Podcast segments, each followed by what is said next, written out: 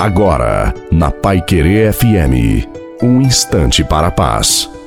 Boa noite a você, boa noite também à sua família.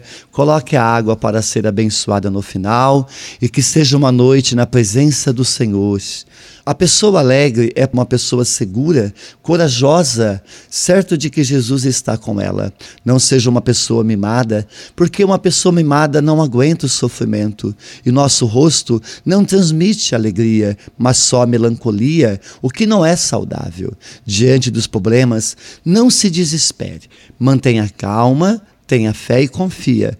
Não fique ruminando as coisas dentro de você. Manifeste, entrega, coloque as suas preocupações para Deus em oração.